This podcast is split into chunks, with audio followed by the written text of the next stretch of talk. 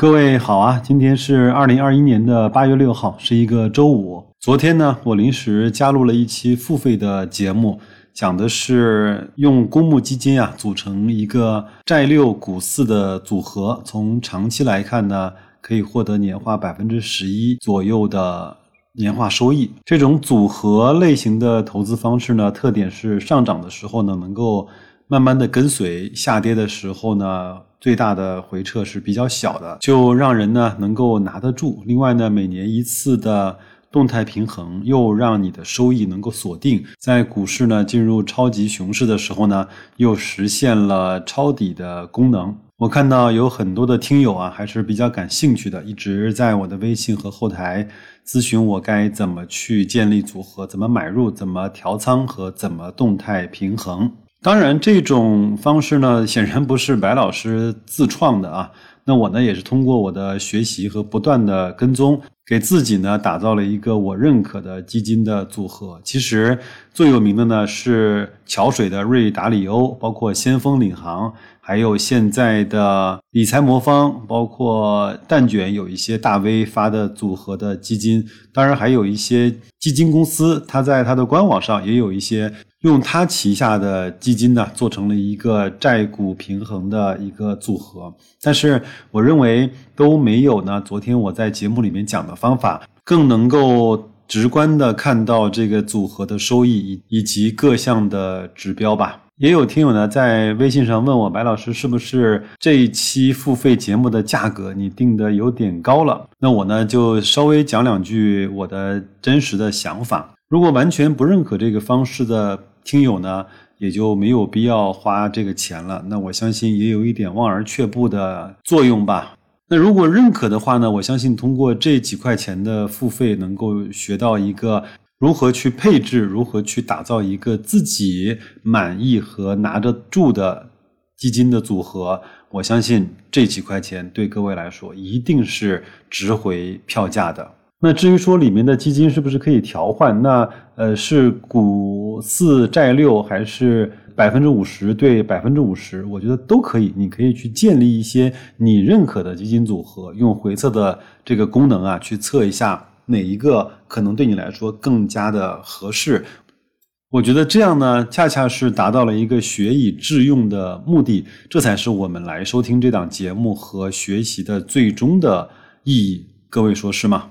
好，那我们进入今天的正题啊。我们在前面呢看了太多公司的事情，也讲了白老师自己的事情，也讲了我们的身边的听友和一些在雪球上反馈现在这个行情的一些情绪也好，言论也好。我觉得我们把这些放一放，我们看一看一个叫于军的人他的故事。我呢是帮大家摘取了两段音频。我相信通过这十几分钟的音频节目呢，各位可以对于军这个人啊有了更多的了解。我就只说一句吧，他是林园的学生，他在整个投资理念、还有生活方式以及看公司的角度以及。心态上面，我觉得都还是有我们可以去学习和借鉴的部分。因为音频两段大概十来分钟，是讲的非常非常的清楚。我就闲话少说，我们一块儿来去听一听于军的故事。如果你听完之后有什么想跟白老师沟通的，可以在节目的后台直接留言给我，好吧？那我们就祝各位周五愉快，周末好好休息，多保重，再见，各位。熟悉私募基金的朋友肯定熟知林园这个人。林园一九八九年以八千元进入股市，二零零六年十月底，林园持有股票市值已经达到惊人的二十亿元，被大家称为民间股神。今天仍有不少人学习着他的投资方法。要说学的最成功的一个，我觉得非于军莫属。我们可以从于军的实践中学到林园投资的精髓思想。现年五十五岁的于军，自一九九三年从石油行业转入证券市场，已有二十八年的投资经验。在早期的投资生涯中，于军也曾一路跌跌撞撞，一度找不到正确的出口，这也是多数投资人的常态处境。但善于反思，主动给自己寻找出路的于军，及时跳出了原来的思维模式，转而进入北大研修班进行学习，提升自我的投资视角。在此过程中，于军也有幸认识了林园。二零零三年，便是他投资之路的转折点。自此，于军开始师从林园，不再听消息做短线，而是坚定地追随价值投资这份理念。如今十八年走过，于军所持有的经典标的成功穿越了数字牛熊，为他创造了丰厚的收益。二零一零年十二月二十八日，格林师通成立，公司命名的寓意即是英文绿宝石的音译。在于军看来，做投资不仅仅是买股票，而是选择与企业同行。好的企业就像宝石一样稀有珍贵，找出这些会发光的绿宝石，并长期持有，才是价值投资的真谛。二零一一年六月十六日，格林师通发行了第一支五年期的信托产品，就命名为绿宝石。随后又接连发行了八支基金产品，现在公司的管理规模已在四亿以上。从始至今，于军的第一批客户一直追随他到了现在，而他自己也一直主动跟投。这源于对客户的责任，也源于对自己实力的自信。做投资就是做企业，于军的投资理念即是如此。想要把企业做好，就要选择好的企业，直接做企业的股东，每年收益，每年分红，随着时间和复利的增长，终将会收益。而曾经重仓长期持有，并为于军创造出惊人回报的企业标的，如伊利股份、涪陵榨菜、片仔癀、贵州茅台等。他是如何从三千多只股票中选出的呢？于军提出了五条选择的标准。第一，市场需求大，需求和人均收入有关，而这是一个变量，因为随着收入的不断提高，人们的需求也会从最基本的温饱升级为更高的层次。做投资要时刻关注市场的需求是否产生了新的变化，毕竟有需求才会有市场，有市场企业才能盈利。第二，垄断属性，门槛高。唯一性的企业才在市场中有定价权，这种垄断地位非一时一利所能撼动，便能确保其盈利的稳定性。三，大品牌，知名的品牌本身就具有一定的价值，但却并没有反映到财务报表中。这并不意味着我们就要忽视它。品牌所要考虑的方面分为一横一纵，横指的是品牌的广度。要看它是市级品牌、省级品牌、国家品牌还是全球品牌。纵指的是品牌的历史深度，要看它是成立不久还是经营了数百年的老字号。于军会果断避开那些没有历史的公司。四、历史财报，看一家公司的财报，仅看近期的是没有参考价值的，要深入真实的了解一家企业，能看它十年以上的，甚至是上市前的财务资料最好。五、管理层诚信。企业毕竟是人来管理，如今的管理层面对越来越多的媒体调研团，都会做出很多承诺，而要看管理层是否靠谱，就要看他们有没有将承诺按时兑现。选择了好的公司，还要选择好的价格。那么我们该何时进场？于军举出了他二零零三年持仓茅台的案例，当时的茅台市场定价是三百六十元一瓶，但于军仔细分析了茅台的历史财务数据之后。判断出未来的茅台能够卖到一千多块钱一瓶，周围的人都认为他疯了，因为那时市场流行的是红酒、洋酒，一千多块钱的白酒，怎么可能？时间证明，于军是对的。当时茅台的股东大会参会人员只有三人，如今却多达五百人，从冷门变为热门。当然要在冷门的时候买进，还要在熊市的时候，在大多数人都亏钱的时候，在价格打折便宜的时候。在别人恐惧的时候，选股择时都是对投资的认知问题，如何运用实操才是真正的难点。市场上看好茅台的不止于军，但拿不住就跑掉的人却是绝大多数。最初拿几千块持仓茅台到现在并无什么意义。于军坦言自己从来都是满仓，因为他非常明确投资这家企业一定能赚钱，为什么不去全力支持他？满仓持有十五年。在时间的复利作用下，于军的资产翻了近两百倍。如今他还拥有了自己的定制茅台酒，这一切的回报都是和企业共同前进的意义。于军同时提到，满仓乍一听会觉得可怕，但其实并不是盲目。在投资的风险规避上，他有着自己的理解。市场上提到的风险，指的是股价，在他看来，风险则来自企业。股价的涨跌是暂时的，好的企业长期来看总是赚钱的。就像不论是塑化剂事件，还是茶酒价反腐败，都不会影响茅台的利润增长。所以，于军的风控最重视前期的调研准备，根据财报等信息选取标的后，在企业调研之前，他还会进行两到三年的市场跟踪，了解市场需求、商品周转率、竞争对手的情况。在调研企业时，也会关注其产品的库存状况，仓库越空，说明销量越好。种种细节都值得仔细去把握。这种长期的投入是对人性最好的修炼。如今的于军经历了数轮牛熊的考验，已是轻舟已过万重山的状态，心中早已运筹帷幄，便可以悠然于山海之间，航海、种菜，享受自然。股灾来临时，到底该不该卖票，是很多价值投资者讨论的话题。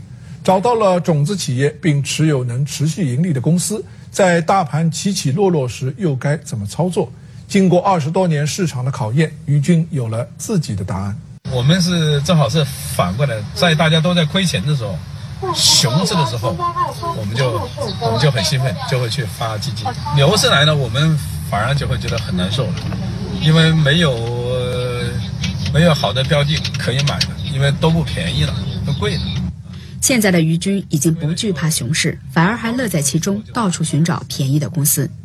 可是十年前那一轮金融危机，于军并没有这么淡定，他也曾一度怀疑自己的方法是否正确。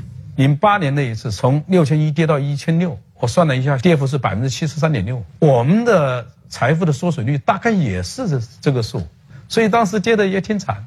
惨到什么程度？我就甚至怀疑我们这个方法对不对。一想到这些事情，我就会跑到深圳的大鹏，有个海，到海边去，就在那里发呆，就在那里思考，到底出了什么问题？为什么会在这个熊市里面，我们全仓在里面一股都没卖？这种这种方法对不对？我已经产生了一些怀疑。个人财富在短短一年间迅速缩水百分之七十，这让于军非常痛苦。他找到林园，质问他为什么不在市场大跌时卖掉股票，为什么在长达一年的大跌中傻傻坐等财富流失？为什么不在高点卖掉一些？林总说，高点只有一个。我知道什么是高，什么时候是高点吗？你知道什么是是时候是高点吗？不知道。事后看是知道，事前看是不知道的。好公司就像钻石一样稀有，一旦发现了钻石，我们为什么要把它卖掉呢？当你把那么好的钻石都卖掉以后，你去买什么呢？所以我们很多投资说啊，高抛低吸啊，牛市里面最高点我们要把它卖掉，低一点我们再把它接过来。想法是正确的，理论也是正确的，但是实际上做不到，因为人都不是神，不知道未来会发生什么事儿。一个做不到的理论，实际上就是悖论。于军冷静下来思考，他分析自己买的是企业。正如巴菲特所说，在投资的时候，我们把自己看成是企业分析师，而不是市场分析师，也不是宏观经济分析师，更不是证券分析师。我在想，我每年都去这些企业去做调研，我选的企业有错吗？我认为我选的企业没错，投资的企业没错，那我为什么财富会缩水呢？问题出在哪里？市场出了问题，而不是企业出了问题。那我为什么还要去看市场呢？我就当市场没有发生一样。所以从此以后，我就不看行情了。我的手机上是没有行情软软件的，我的办公室里面也是没有市场行情的，因为我看的不是每天价格的波动，我看的是企业的价值，它的内在价值，它的盈利能力。当时有一个数据，让我非常的惊讶。因为我发现，在二零零八年最低点的时候，我的个人资产尽管缩水了百分之七十多，但是我的个人资产比二零零三年底开始全全部身家投到股市里面去的财富还涨了一倍以上，还赚了一倍以上。也就是说，在这么大的熊市最低点的时候，我还赚了一倍多。这是在二零零一年以前从来没有发生过的事事情。经过这一轮牛熊更迭，于军认为，好股票任何时候卖掉都是错误的。一切的重点都围绕企业，而不是市场因素。只要企业没问题，就可以不顾及大盘因素，任凭波动，任凭股灾，他都坚守。于军开玩笑说自己采取的是乌龟政策。以不变应万变，波澜不惊，但却长寿。所以我们就只能做到一点：熬着。一个好公司，牛市里面我们也拿着，熊市里面也拿着，然后我们在在在里面就待上十五年，跟他熬着。今天反过头来看，我们可以发现，在任何时候，在过去的十五年中间啊，任何时候卖掉茅台都是错误。六千一百点卖掉茅台也是错的，一千六百点卖那更加是错的。它不涨不跌的时候卖还是错的。所以，好公司是要坚决的拿在手里，然后伴着伴随着公司的成长而成长，这才是我理解的价值投资。在采访的众多投资者中，于军是唯一一个自始至终都没有打开过交易软件的人，因为他的手机没有装交易软件。为了不受市场因素的干扰，于军远离喧嚣，在离深圳市区数十公里的大鹏湾，于军承包了几亩农地，当起了农夫。青菜、西红柿、茄子轮番种植，于军乐在其中。什么时候开始说想到用种菜这种方式来让自己远离这种喧嚣？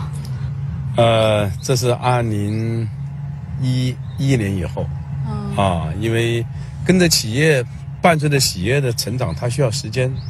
那么这个需要时间的话呢，那需要我们慢慢的跟着企业成长。那么有的时候呢，确实是感觉。呃，精力过剩，啊，我们就做点健康的事情，啊，种种菜，运动运动，晒晒太阳，啊，我觉得种种菜很好的，啊，然后种的这个这么好的菜，自己又可以吃，又没有农药，又没有化肥，我们现在身边的朋友都在吃我们种的菜，我我没事就送给他们一些。于军也是一名帆船爱好者。如今练功、出海、种菜、调研是于军生活的全部。他希望自己能知行合一，做个 A 股市场的常青藤。